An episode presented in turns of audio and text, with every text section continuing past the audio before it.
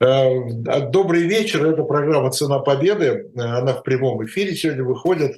Э, ведущие все те же, Владимир Рыжков и я, Виталий Дымарский. Э, эксперты наши, наши гости нашей программы, собеседники наши меняются все-таки время от времени. И сегодня и сегодня я рад представить профессора New School, новой школы Нью-Йоркского университета Нина Хрущева. Я что-то неправильно сказал, да? Не Нью-Йоркского университета, это отдельный университет. New это отдельный университет School, да. Ничего, мы не будем иметь ничего общего с Нью-Йоркским университетом, поэтому просто профессор School э, Нина Хрущева. А, а если э, Нина Хрущева да, о войне, э, то надо еще одно слово обязательно туда вставить в тему нашей сегодняшней программы, это слово пропаганда. И будем говорить о пропаганде, о военной о военной пропаганде, э, но я хочу, значит, так смело хочу заявить, что мы что-то знаем о нашей пропаганде, да, в том числе военной, но мы мало что знаем, там, э, как это устроено все в Америке, э, как это устроено, ну, на пресловутом коллективном Западе, и как это вообще происходило в годы Второй мировой войны, когда это все зарождалось.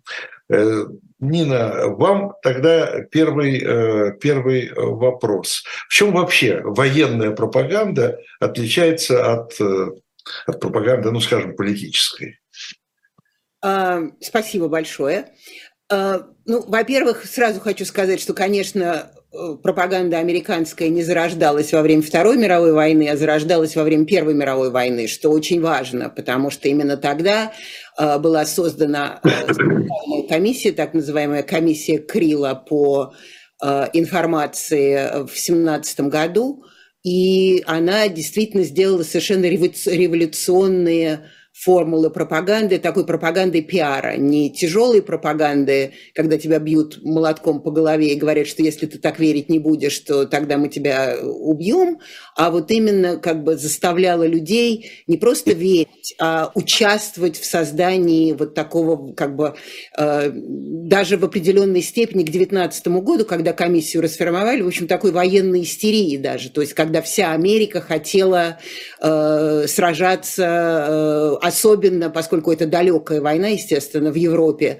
сражаться э, продукцией, сражаться эм, э, какими, какой-то помощью, какими-то специальными э, Red Cross, то есть красным, как-то Red Cross, э, кра, красным крестом, участием, волонтерами и, и так далее, и так далее. Военная пропаганда, в общем, конечно, тоже политическая пропаганда, как вы спросили, какая разница.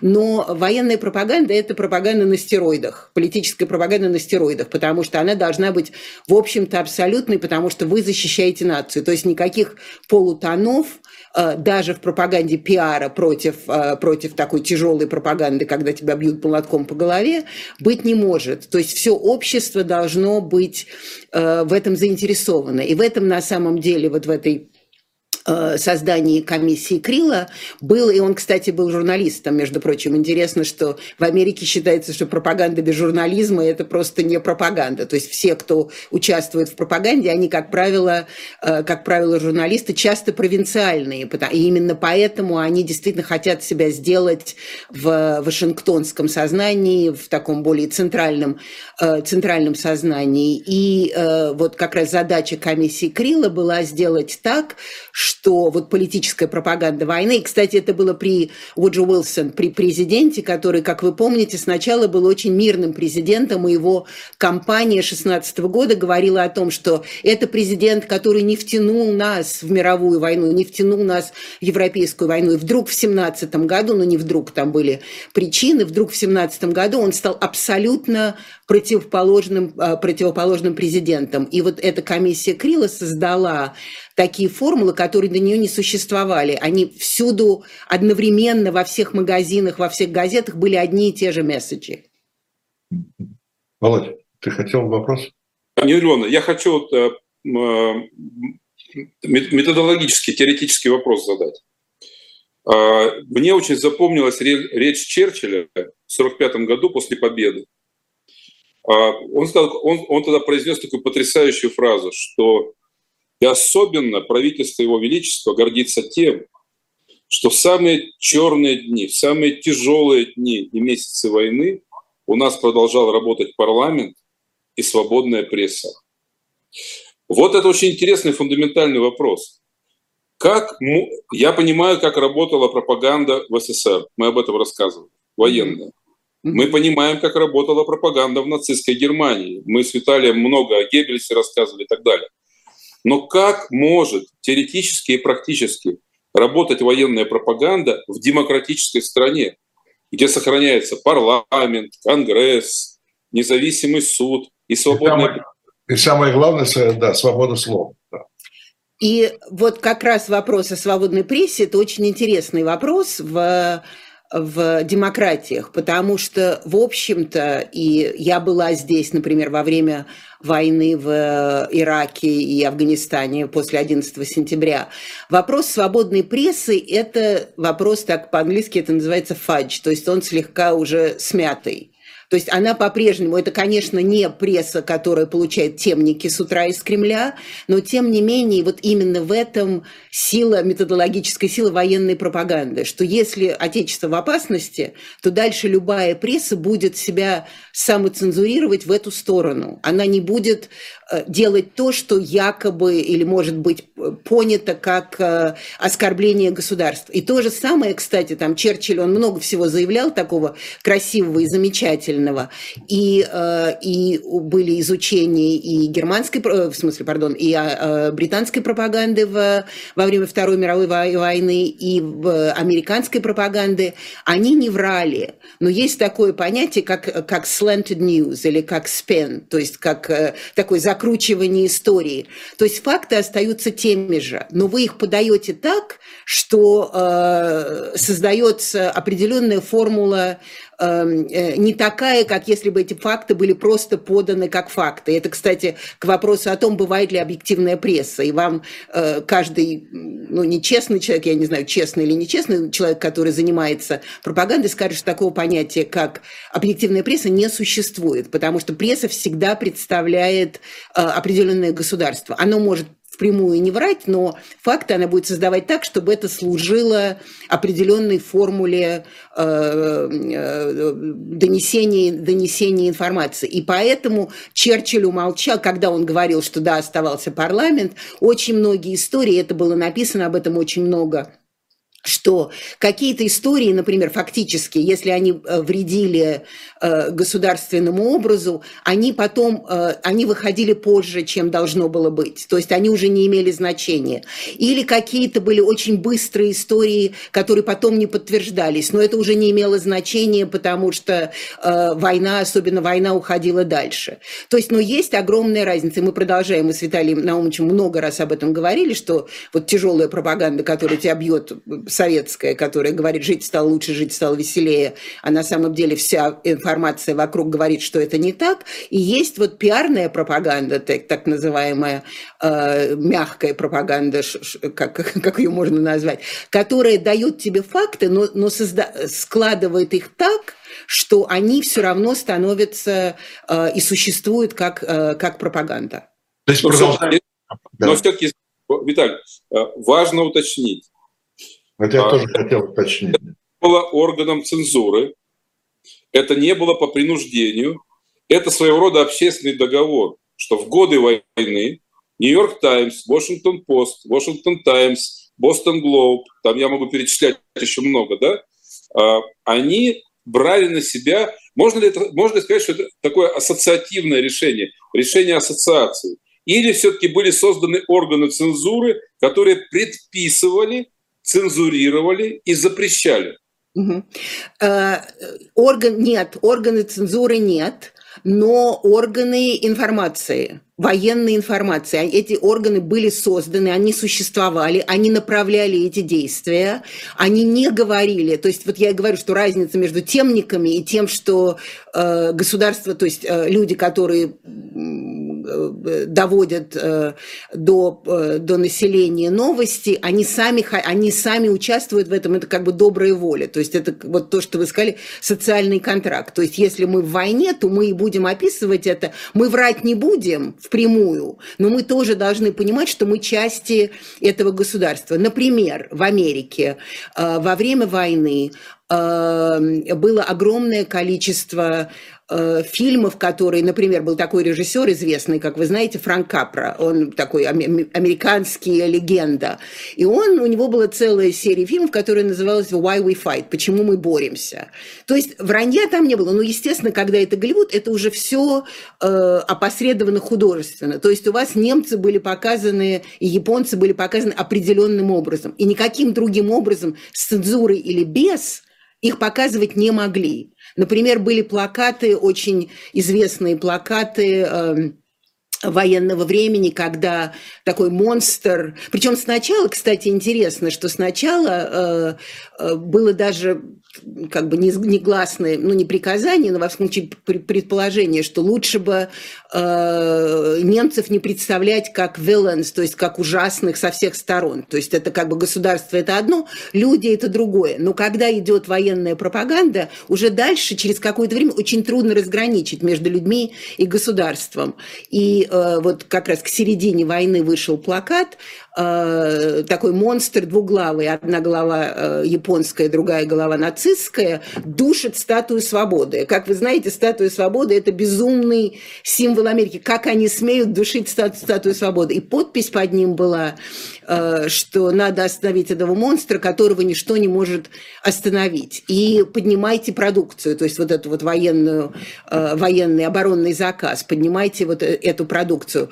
То есть, то есть, в общем, было не просто как бы назидание сверху, но и э, желание, и в этом, в этом э, мы с Виталием Наумовичем много раз об этом говорили, и в этом гений пиарной пропаганды, с мягкой пропаганды. Когда вы создаете продукт, который э, популяции, который население хочет купить, который насел... в котором население хочет участвовать. А тоталитарная пропаганда, она, в общем, у нее, что называется, shelf life, то есть ее э, существование на полке, оно довольно лимитировано, потому что оно не, э, потом не, не окупается, не оправдывается в социальном пространстве. Нет, а вот такой вопрос. Э, смотрите, ну, нам, нам понятно, что э, войны сопровождали всю историю человечества. Да? Всегда, войны были всегда и так далее. В средние века, там скажем, э, никакая пропаганда никому не нужна была. Да? Пропаганда, собственно говоря, понадобилась. Вы правильно сказали, вот, мы говорим о военной пропаганде, и вы правильно назвали как бы старт это Первая мировая война, э, когда, э, когда стали важны голоса избирателей, когда стало важно мнение рядового человека об этой войне, там, ну, если это политическая пропаганда, то это о другом и так далее. Да? Э, то есть получается, что демократия порождает необходимость в пропаганде. Демократия порождает необходимость в убеждении. Это не одно и то же. Но поскольку человек слаб, а политика слаба еще больше, то есть политики у них всегда, как я всегда говорю, там мне говорят вот авторитарные режимы, демократические режимы, огромная разница. Но что у политиков всегда есть шкурный интерес, у любых он просто по-разному проявляется и э, доходит до разных, э, как бы, э, до разного лимита воплощения. То есть в демократии этот шкурный интерес можно остановить, его можно контролировать. В авторитарных режимах нельзя, но шкурный интерес у политики есть всегда. Поэтому даже если мы уж совсем будем заниматься историей, я бы даже раньше пошла в американской пропаганде. Это пропаганда мексиканской войны, или как ее в Мексике называют оккупацией. Это 1840-е годы, потому что именно так тогда, э, когда американцы сумели захватить территории, Техас, например, как вы знаете, до сих пор спорная, кому он принадлежит, именно тогда вот эта идея американская Manifest Destiny, то есть огромный это вот э, манифест э,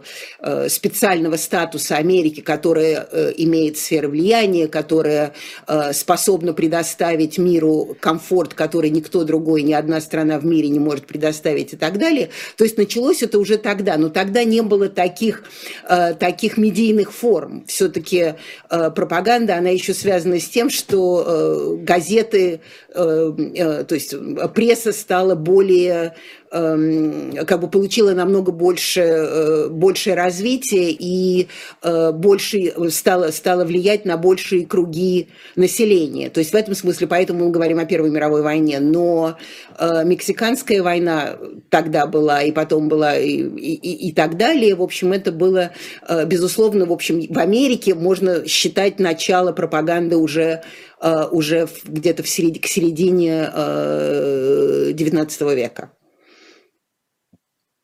Давай, давай, давай. Да, я все-таки Нину Львовну хочу помучить. Вот, э, теоретическими вопросами. Э, вопрос такой, Нина Львовна, а не смешиваем ли мы ценности с пропагандой?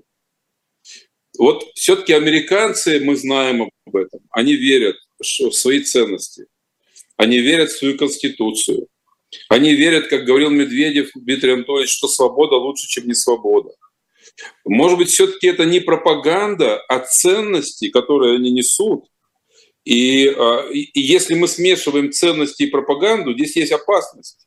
Потому что они защищают ценности, они, пропаган... А, они, они делают какую-то госпропаганду, как у нас в России сейчас происходит или, или раньше происходило в СССР. А, да и нет, с моей точки зрения. Эм, потому что ценности, конечно, ценности это, это хорошо и прекрасно. И, кстати, вот если мы говорим про Первую мировую войну и комиссию Крила, э, то она как раз называлась комиссией по информации, и э, ему говорили, им говорили, что, в общем, это, конечно, вы занимаетесь пропагандой, э, пропагандой войны в стране, которая, в общем, совершенно не обязательно должна участвовать в европейской войне. И, тем не менее, они решили, что будут участвовать, потому что, кстати, э, тогда, по-моему, Вуджо Уилсон или перехватили телеграмму как раз в Мексику, что э, Германия якобы обещала, если Мексика пойдет в войну, э, будет участвовать в войне, включая против Соединенных Штатов, то тогда вот эта вот спорная территория, Новая Мексика и Техас, они могут обратно отойти к Мексике. То есть там были такие интересные. И Вуджо Уилсон решил, что вот да, теперь нам точно, вот граждане Отечественного количество опасностей, и мы должны, э, и мы должны повернуть, э, э, повернуть нашу как бы нашу идею пацифизма, не пацифизма, а isolationism, то есть изоляции, мы должны повернуть и участвовать в тех войнах, потому что в конце концов это может угрожать интересам Соединенных Штатов.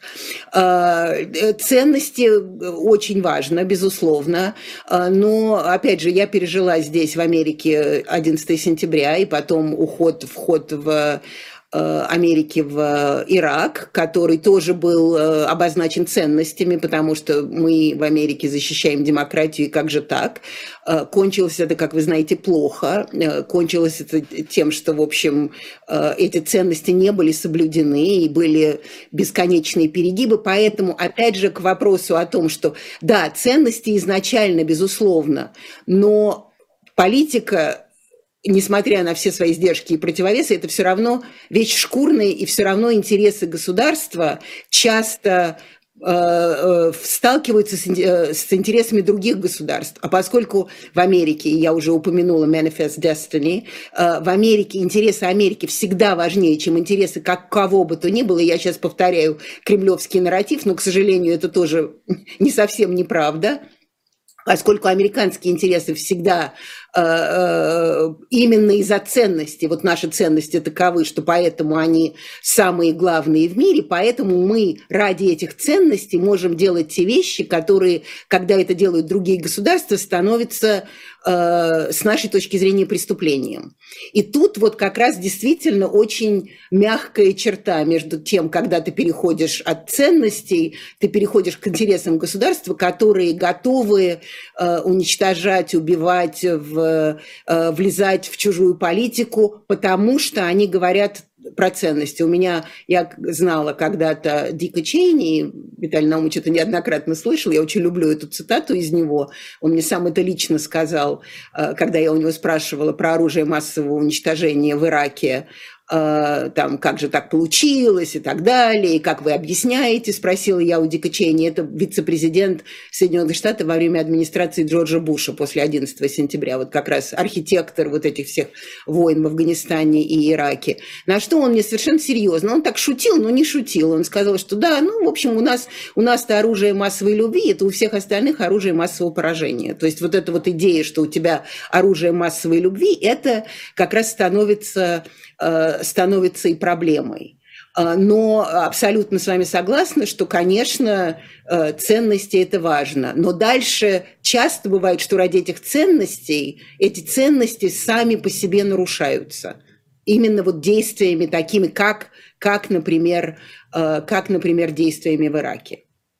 Давайте от теории, на которой настаивает Рыжков, я хочу перейти к практике. Э, вот смотрите, в 2001 году вышла книга, не, наверное, вы ее знаете, Анны Морелли э, «Элементарные принципы военной пропаганды». Да, да, да. Да, вот давайте я, я вам зачитаю, замечательно, 10 базовых заповедей военной пропаганды. Первое. Мы не хотим войны, мы только обороняемся. Вторая. Ответственность за эту войну несет только наш противник. Третье. Лидер наших врагов, воплощение зла по своей природе, имеет лицо дьявола. Четвертое. Мы защищаем благородное дело, а не свои корыстные интересы. Пятое. Враг умышленно зверствует, а мы, если и совершаем ошибки, то не намеренно. Шесть. Противник применяет незаконное оружие. Семь. Мы несем совсем мало потерь, потерь а противника огромные. 8. признанные интеллектуалы и художники на нашей стороне. 9. Наше дело свято. 10. Кто сомневается в нашей пропаганде, предатель. Он помогает врагу.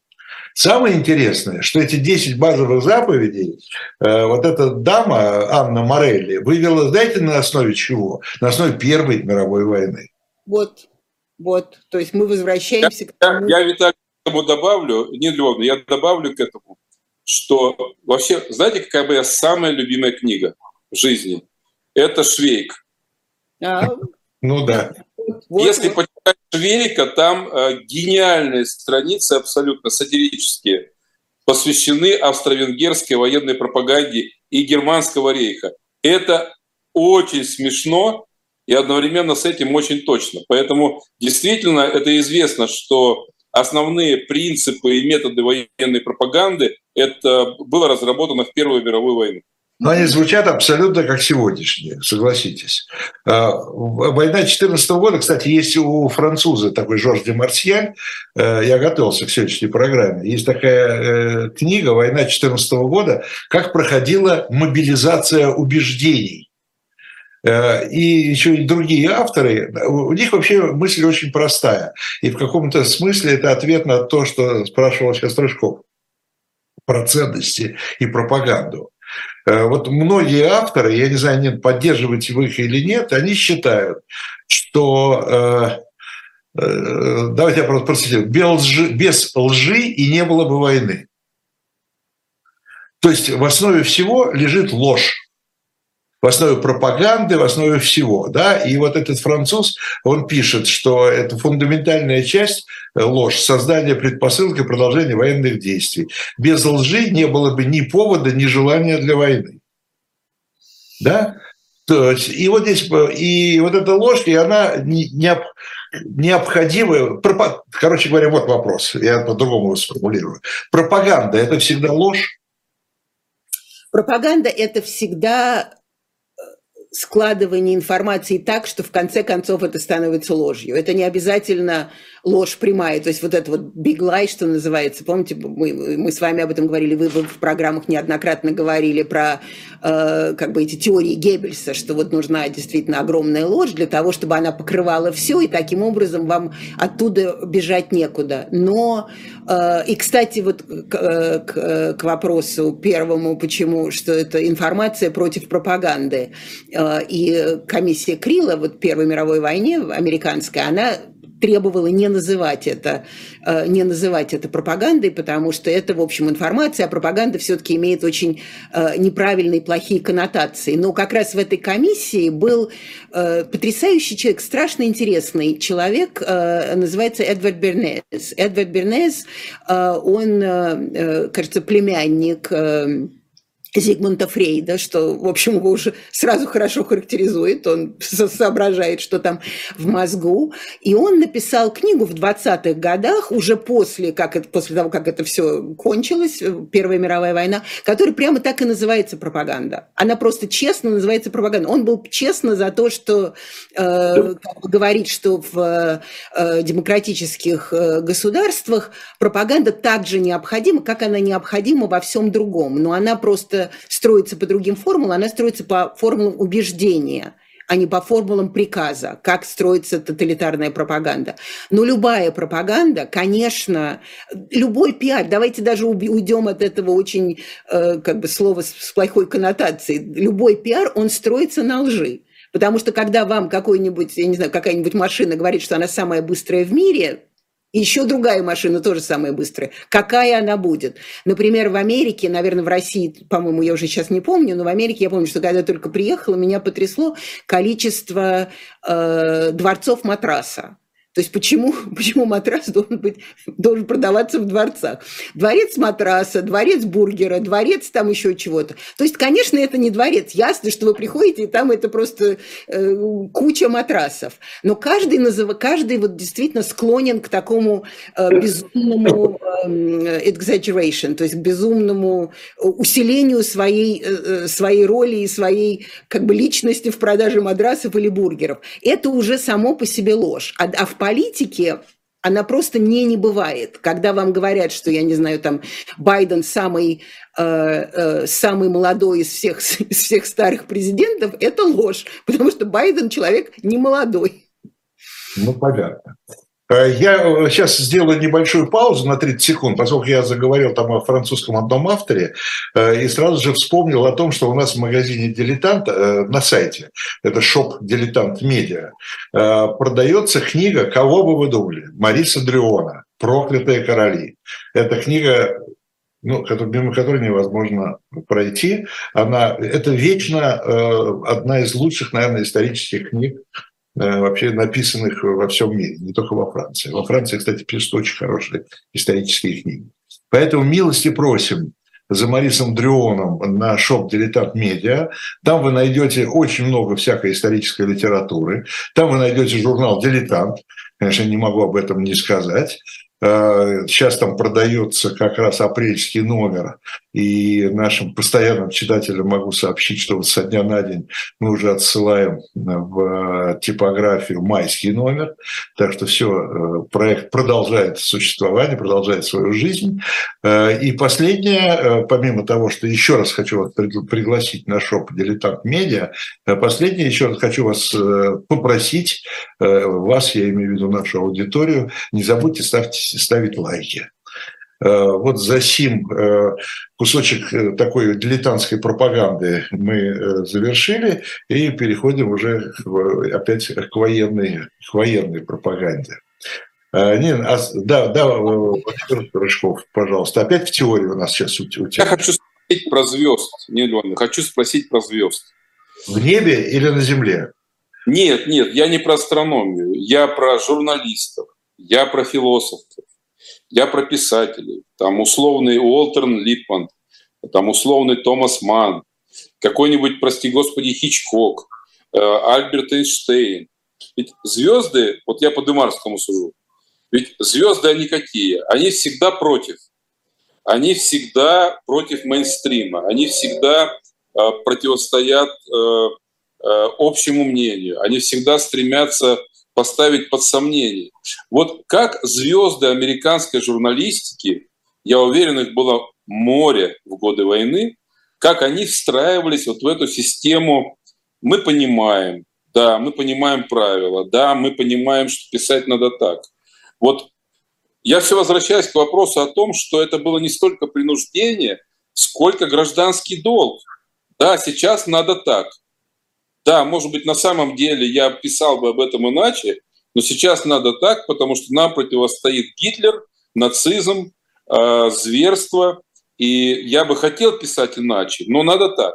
Вот как звезды себя вели? Там Чарли Чаплин, Уолтер Липман и так далее. Нет, ну это, э, опять же, э, как бы мы вот уже с вами определили, что вопрос не в принуждении, а, а вопрос в самом, скажем так, самоцензурировании. То есть опять это разница между э, демократией и недемократией, где тебя не бьют молотком по голове, но ты считаешь, что поскольку Отечество в опасности, это твоя задача. Кстати, во время Э, войны в Ираке очень многие звезды возражали, но очень многие журналисты, например, кстати, очень важные журналисты New York Times, э, которые говорили вот то, что вы сказали, в другое время мы бы там смотрели на действия этого правительства, а, а вот теперь мы не будем смотреть, и даже в Нью-Йорк Таймс после 11 сентября была такая э, целая рубрика, называлась Nation Challenged, то есть э, э, как отечество в опасности, то есть отечество под, под, с проблемами.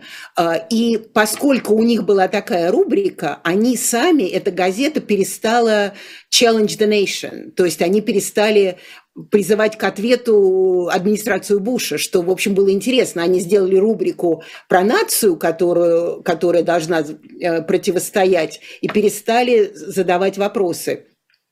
Уолтер Липман, кстати, был одним из э, э, вот, как бы главных сторонников и в Первой мировой войне, э, вот как бы он описывал как раз, вот, и у него, как вы знаете, у ему же принадлежит фраза про bewildered herd, то есть про э, такое абсолютно не, не, не соображающее стадо, как людей, которое должно быть организовано политическими и Э, и научными, и интеллектуальными людьми, потому что люди сами в демократии это, ну, он не говорил дрянь, они не дрянь, но они ничего не соображают, а им нужно, значит, описать, как все есть и как. То есть в этом смысле э, Уолтер Липман был одним из пропагандистов, э, таких теоретиков даже того, что на стороне государства должны быть интеллектуалы, а если интеллектуалы на стороне действий государства, то тогда и люди тоже будут. И эм, э, Джин Келли, э, актриса замечательная, она была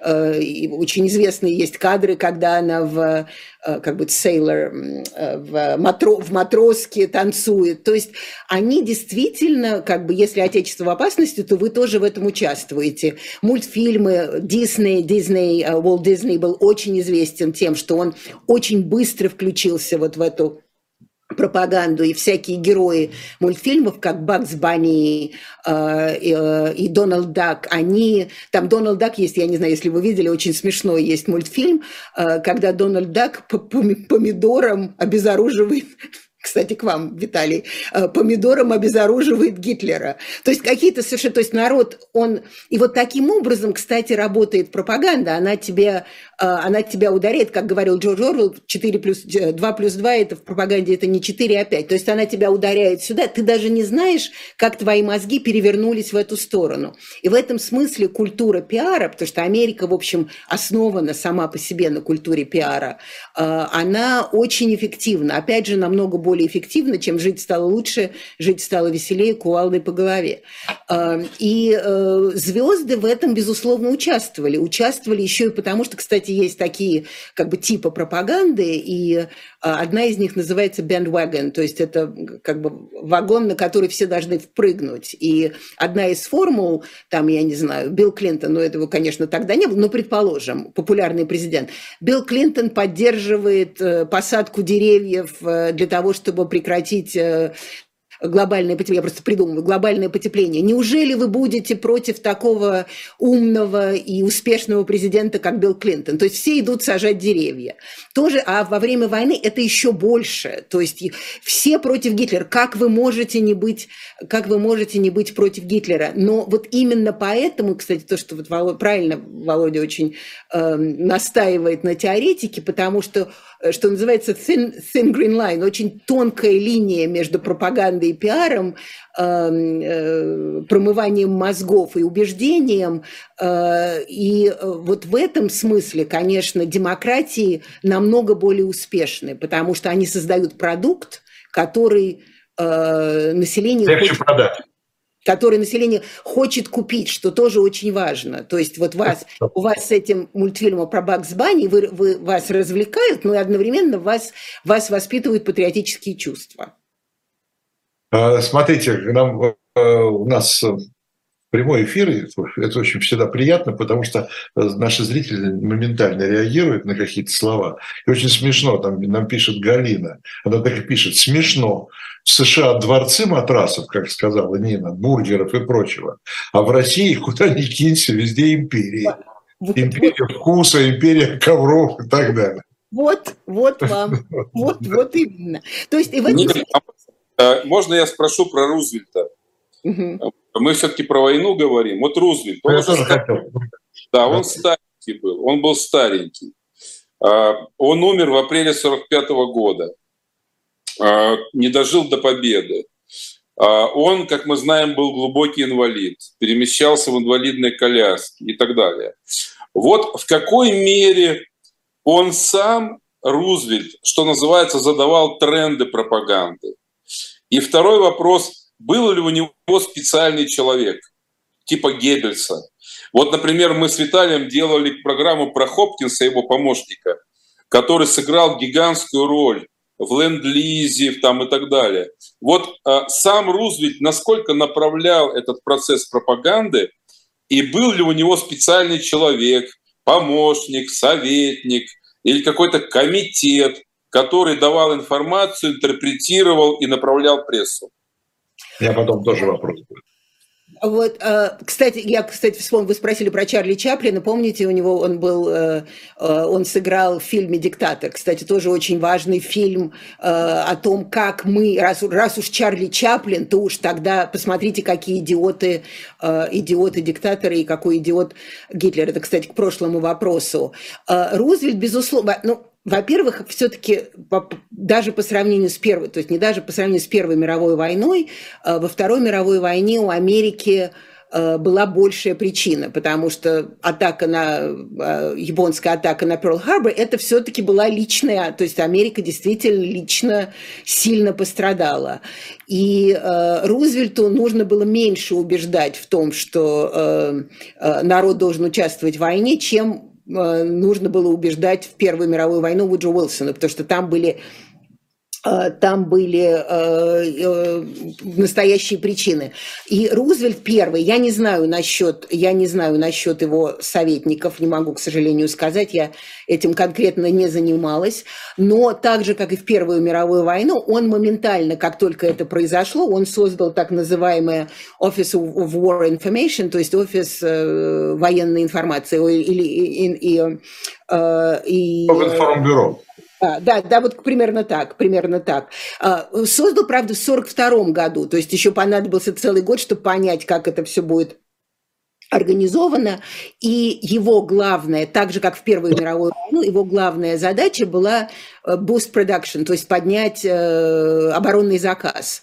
И э, вот как раз и там и его даже больше, чем в Первую мировую войну, а, пропаганда была рассчитана на то, что мы помогаем нашим европейским братьям, мы помогаем нашим европейским братьям.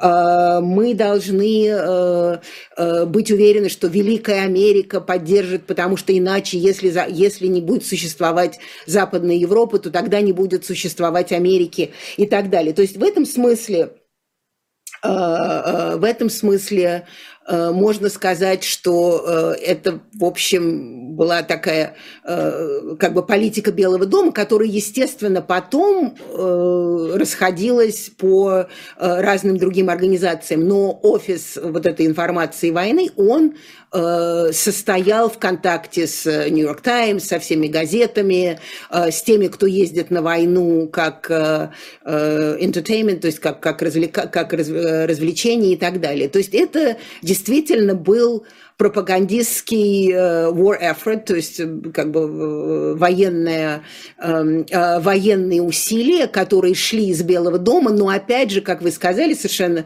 совершенно верно, были поддержаны уже, под, уже, уже всеми. А из-за Перл-Харбора, то есть когда твоя страна атакована, и ты даже уже не агрессор, то есть не агрессор, а не участник, потому что тебе это нужно идеологически, а у тебя действительно есть основания, то для эм, то э, во Второй мировой войне, войне, в общем, было намного легче организовать патриотический бум э, в Соединенных Штатах. Ну, вот как раз я тоже хотел задать этот вопрос, но сосед, соседний вопрос он желает Все-таки для Соединенных Штатов Вторая мировая война, она была на Тихом океане. Я имею в виду в Японии. Да? Как надо было убедить, и как я, то, что я читал, во всяком случае, американцы, американский политический класс, там тот же Конгресс, не, не был сильно расположен к тому, чтобы воевать в Европе непонятно за что, непонятно против кого и, и, и так далее, и так далее. Как удалось, ну, собственно, в какой-то мере сейчас ответили на этот вопрос, как удалось э, вот за, ну, заставить в каком-то смысле, да, переубедить э, Америку э, в том, что в Европе надо воевать? Надо ну, класть жизни людей э, за, за что? За что? За, значит, европейских братьев. Ну, во-первых, в общем, как мы знаем, уже с тех пор прошло много, много войн, и мы знаем, что в Америке всегда есть сторонники и противники. И эти дебаты очень, э, очень сильные, очень важные, очень существуют. Но... И публичные. Публичные, совершенно верно, и публичные. Но из-за Pearl Harbor, кстати, опять же, я все время возвращаюсь, для меня важные сравнения, это 11 сентября. То есть, когда э, атака на Америку, тут, в общем, народ убеждать особенно не надо. То есть народ больше сам был за то, что э, Америка должна участвовать в этой войне, чем э, политики, которые противостояли Рузвельту и говорили, что зачем нам война в Европе. Потому что, опять же, и тогда, кстати, Рузвельт, э, одна из формул была похожая на формулу Вуджа Уилсона. И формула, эта формула была, что если мы не победим их там, они придут за нами сюда – то есть если мы не победим этих монстров, а для Америки вообще вот эта вот формула, что если мы не победим врагов там где-то очень далеко, потому что все-таки войны практически никогда, очень редко приходят в саму Америку, если мы не победим врагом, врагов там-то, кстати, про сегодняшний день тоже, то это может э, э, сказаться на нашем существовании, на нашей формуле жизни. Главное, дальше, как Володя заметил, дальше начинаются эти разговоры про ценности. А как только в Америке начинают говорить, это, кстати, тоже пропаганда, про ценности, тут, в принципе, мало кто знает, что такое ценности американские. Но как только вы говорите ценности, то также сразу все говорят, ах, они за наши ценности. Наш американизм в опасности. Как это все будет? И вот тут начинает крутиться пропаганда. То есть в этом смысле как раз э, э, убедить было не очень трудно. И, кстати, началась охота на ведьм тогда страшная. Между прочим, э, были германцы, немцы, их существование в Америке становилось очень... Японцев очень... сослали. Японцы, японцы высылали в эти интерн, как я не знаю, как это интерн camps, то есть где их интернировали. Да. Их, их интернировали, интернировали uh, subversive activities, как это будет uh, subversive activities, uh, подрыв, подрывную деятельность находили, в Лос-Анджелесе были uh, какие-то страшные процессы. Uh, uh, кстати, зарождалось, uh, уже тогда пошло, пошел зарождаться макартиизм и, и все вот эти формулы. Потому что, опять же, начинаешь с ценностей, дальше переходишь в идеологию, а дальше от идеологии до пропаганды всего один шаг. А, так что таким образом, и вообще, это, меня за это часто бьют, но я все равно уверена, что э, как бы в своей точке зрения, Америка в принципе любит войну. То есть для Америки война важна. Она важна как пиар, она важна как продвижение своей идеологии, как усиление ценностей, и как, в общем, и как, в общем, а, постоянная аргументация, что без Америки мир разрушится. Если Америка не будет держать мир, он разрушится. Что, между прочим, не неправда. Но это, опять же, не исключает того, что Америка, конечно, использует эту пропаганду и, а, и э, все время вот то, что сейчас мы даже сегодня слышим из Европы, что вот без Америки как бы мы, что бы с нами было, говорил Олаф Шольц всего лишь два месяца назад. Да, Володь. А я хочу про одну удивительную историю спросить. А, Америка очень долго не признавала режим большевиков. Очень долго. Я сейчас не помню, по-моему, посольство в Москве они открыли в 1934 году. Последними из э, западных держав. И вообще Америка была такая, ну просто сто процентов э, антикоммунистическая, ну и, соответственно, антисоветская. А, и вот начинается Вторая мировая война, Гитлер нападает на Советский Союз, и практически сразу Рузвельт шлет миссию Хопкинса к Сталину и Молотову, чтобы понять, будет ли Советский Союз сопротивляться, и если да, то Америка поможет. Вот как американская пресса, как американский пиар смог, ну то, что называется, Виталий, переобуться на лету, да, смог убедить рядового американца в Техасе, в Аризоне и где-нибудь, прости господи, в Нью-Хэмпшире, что теперь Советский Союз наш друг, хотя остается коммунистами. Это, вы знаете, вы, я думаю, знаете это намного лучше, чем я, вы этим занимались. Э, я занималась этим только немножко, когда я преподавала курс про, эм, э, про пропаганду и холодную войну. Э, Голливуд и холодная война. И вот как раз там возникал этот вопрос, что, потому что говорят все Red Scare, мы все помним Маккарти Red Scare, то есть красная, красная опасность. Э, красная угроза, но никто не помнит, что была еще первая красная угроза, как раз вот после революции через, э, э, через 20-е годы. И давайте вспомним еще, что в Америке же была тогда Great Depression, то есть большая, большая депрессия, когда сталинская система ну, начала индустриализацию, она была кровавой и убийственной, но кто это знает? То есть вроде казалось, что вот Советский Союз-то набирает обороты, коммунизм, а в Америке, наоборот, какой ужас, капитализм сейчас уже завтра сдохнет, уже все, э, Великая депрессия э, разрушает жизни, и, в общем, здесь накапливалось коммунистическое движение, хотя его старались убить э, страшно, моментально, невероятно. Накапливалось коммунистическое движение, и одной из причин было сделать, чтобы обнять, опять же, умные люди, пиарщики, обнять вот эту формулу, чтобы вместо того, чтобы ее постоянно делать из него врага, может быть, сделать так, что что каким-то образом можно будет потом направляться в одно русло. Да, они идеологические противники. Кстати, великая формула послевоенная была Джорджа Кеннона, что э, вот это вот в его секрет, в Э, длинной телеграмме про containment theory, то есть сдерживание, то есть мы будем с ними сотрудничать, но одновременно мы будем их все время э, как бы э, от, от, от, отталкивать, ограждать.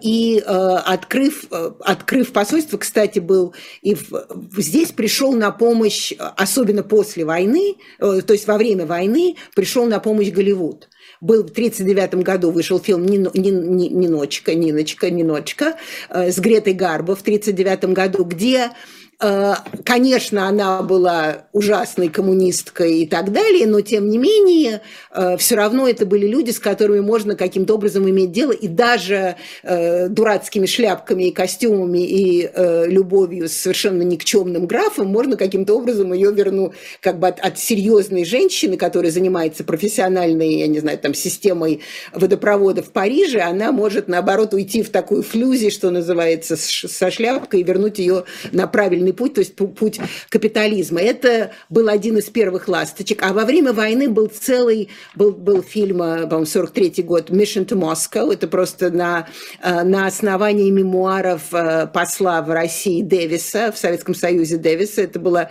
этот фильм, он абсолютно несмотрибельный, потому что он сам, я не помню, как, как долго он длится, этот фильм, но, в общем, он, Дэвис сам занимался сценарием, это смотреть невозможно. Это абсолютно, вот если вы не знаете, что там американский фильм, вы будете думать, что этот фильм сделан под руководством э, Вячеслава Михайловича Молотова. Просто вот одно, один к одному. И там Молотов на самом деле присутствует. И, кстати, в Америке после того, как э, уже после войны, во время холодной войны, этот фильм вообще запретили. Его обратно вернули к показу э, где-то, по-моему, в конце 90-х годов, уже после того, как Советский Союз развалился. И было еще какое-то количество фильмов, по-моему, один называется «Север, Норста, «Северная звезда», э, в котором э, и в «Северной звезде» там украинская деревня, которую бомбит Гитлер, и она такая вся совершенно потрясающая, и такое ощущение, что это не украинская деревня, а какая-то там, я не знаю, там, может быть, в Техасе какие-то фермеры на самом деле сажают цветы. Тоже интересно, что после э, огромного, как бы уже формулы холодной войны, после войны, Второй мировой войны, этот фильм переименовали, назвали его э, военная атака, и из, из Украины передислоцировали в какую-то там деревню в Венгрии. То есть вот здесь это тоже, в общем, пропаганда. То есть они сначала создавали, а вот как вы сказали, они решили, что теперь нам лучше дружить с Советским Союзом, а потом, когда, может быть, все-таки холодная война, это лучше не дружить с Советским Союзом, а быть, э, как говорил Никита Сергеевич э, Хрущев, в мирном существовании, эти фильмы пропагандистские переименовали и вообще запретили. То есть, опять же, невинных в пропаганде, скажем так, в идеологической пропаганде нет. Но э, Голливуд, конечно, самое главное пропагандистское оружие, если говорить про оружие э, Соединенных Штатов. Это великая организация, как Мао Цзэдун э, любил говорить, э, это непобедимые, прямо так и говорил, непобедимые, э, покрытые сахаром пули американского оптимизма. Ха-ха-ха. А после войны, кстати говоря, ну там, э, я думаю, что самый сильный аргумент самый сильный инструмент пропаганды – это была победа.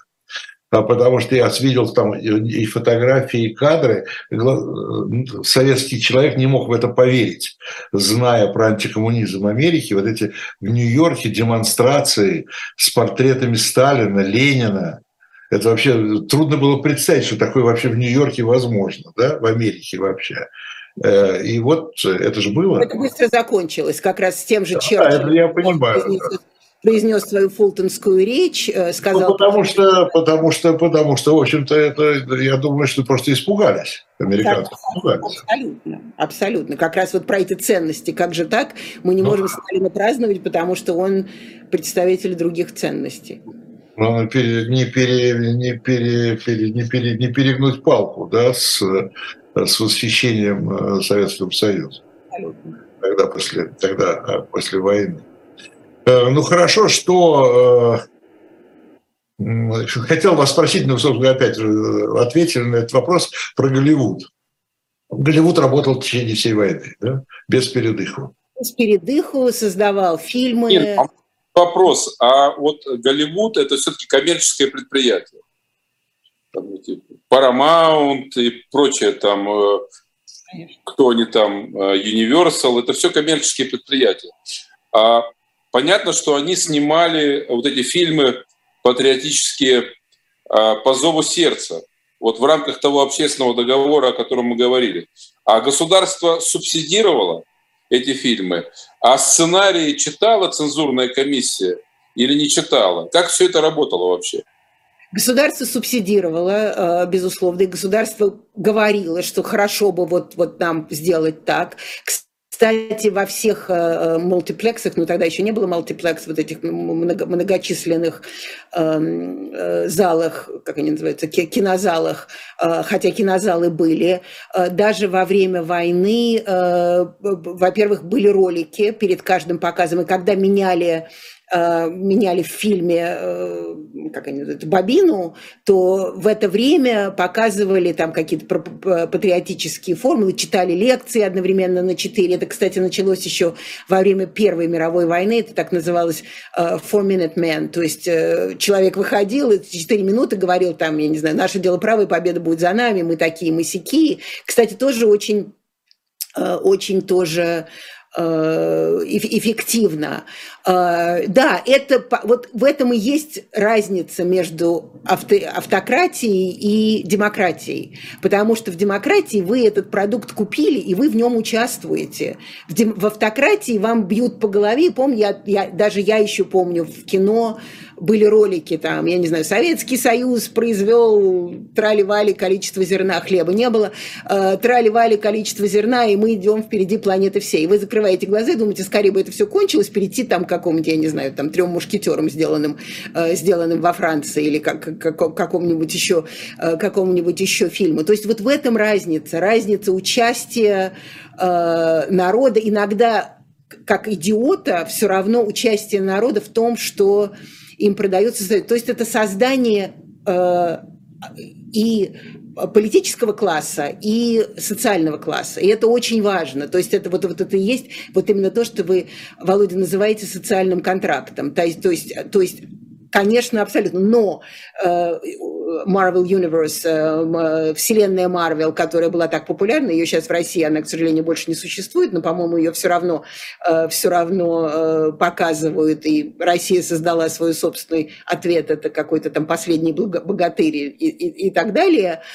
И фильмы Марвел, вот этого, это мало кто знает, они сделаны с, не только с санкцией Пентагона, они еще сделаны с тем, что Пентагон дает деньги на это. То есть какая-то часть финансирования, когда Америка, Капитан Америка, Капитан Америка бегает в американском флаге и спасает не просто мир, а вообще Вселенную, это, в общем, тоже формула пропаганды, которую покупает... Мы, кстати, с Виталием, у нас был этот разговор, он сказал, какая, он сказал, какая же пропаганда в Марвеле? Я говорю, ну как какая пропаганда? Мужик бегает в подштанниках с американским флагом и спасает всех. Конечно, это пропаганда. Но это пропаганда мягкая, убедительная, uh, entertaining, то есть, uh, как сказать, uh, развлекающая, и ее все покупают. Когда-то в Америке была несколько лет, сколько-то лет назад была написана книга, не очень хорошая, но прекрасным называется «Джихад vs. Macworld». Вот нам сказали, что у нас заканчивается наше время. Э, я обращусь еще раз к аудитории. Спасибо, что вы с нами. Вы тоже покупайте, пожалуйста. Мариса Дрюона, журнал «Дилетант». Это шоп «Дилетант Медиа». Я благодарю Нину Хрущеву за участие в этой программе, Владимира Рыжкова за партнерство да, партнеры же. Как, ну, там что была такая, была такая реклама про партнерство. Ладно, помню в следующий раз. До, до, до встречи, да, да, да, до встречи через неделю. Всего доброго, 22 победы. Огромное.